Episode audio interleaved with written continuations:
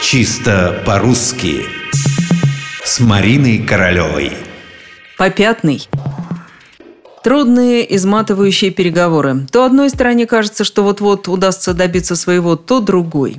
Однако пока ощутимых сдвигов нет. Объявлен перерыв. Что там за это время произошло, неизвестно. Может, переговорщики проконсультировались с кем следует, а может, просто поняли, что безмерно устали – но после перерыва одна из сторон уступила. Ага, торжествует другая. Пошли на попятный. Пошли на попятный, то есть отступили, сдались. Только вот что значит само слово «попятный»?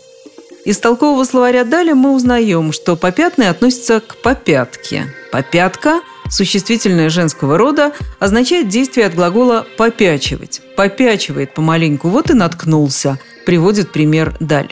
Попячивать подалю – это пятить иногда и исподволь.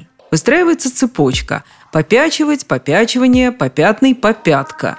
Это человек попятный, говорили наши предки о том, кто не слишком надежен в данном им слове. Отступника называли еще и попятчиком, а если это особо женского пола, то попятчица. А вот, собственно, выражение, из которого, возможно, появилось столь близкое нам «пойти на попятный». По Далю говорили так – «уйти на попятный двор», то есть передумать, отступиться. Двор, скорее всего, потом отпал, и осталось уйти или пойти на попятный. Этим выражением мы пользуемся до сих пор, а об остальном как-то забыли.